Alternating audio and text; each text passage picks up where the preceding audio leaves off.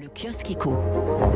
Les grands titres de la presse économique, commençons avec euh, cette bonne nouvelle hein, rapportée par le Figaro. L'épidémie recule enfin en France. Hein. Tous les indicateurs s'améliorent nettement sur tout le territoire, même si la décrue est quand même plus lente hein, que lors des deux premières vagues. Alors, dans quel état est l'économie française? On va peut-être d'abord échapper à la vague de faillite. Pour preuve, le haut niveau des intentions d'embauche, révélé mardi par le baromètre Pôle emploi.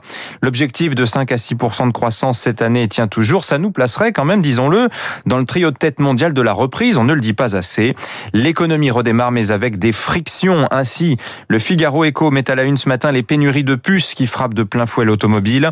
On va bientôt parler aussi, nous dit ce journal, de la pénurie de minerais stratégiques indispensables à la transition énergétique. Les échos mettent à la une, eux, la montée des tensions entre l'Union européenne et la Chine.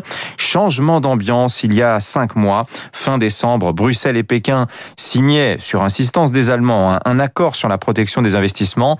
Eh bien, la ratification attendra. L'environnement n'est pas propice, dit aujourd'hui la Commission européenne qui présentait hier un mécanisme de contrôle des acquisitions chinoises dans l'Union. C'est un des volets de la nouvelle stratégie industrielle européenne.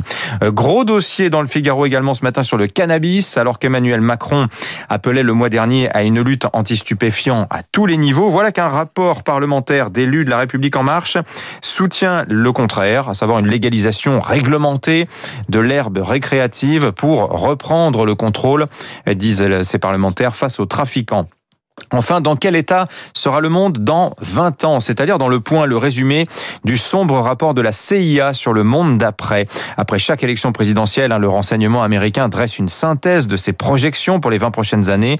En 2009, hein, l'agence avait mis en garde contre une pandémie qui viendrait d'Extrême-Orient, bien vu.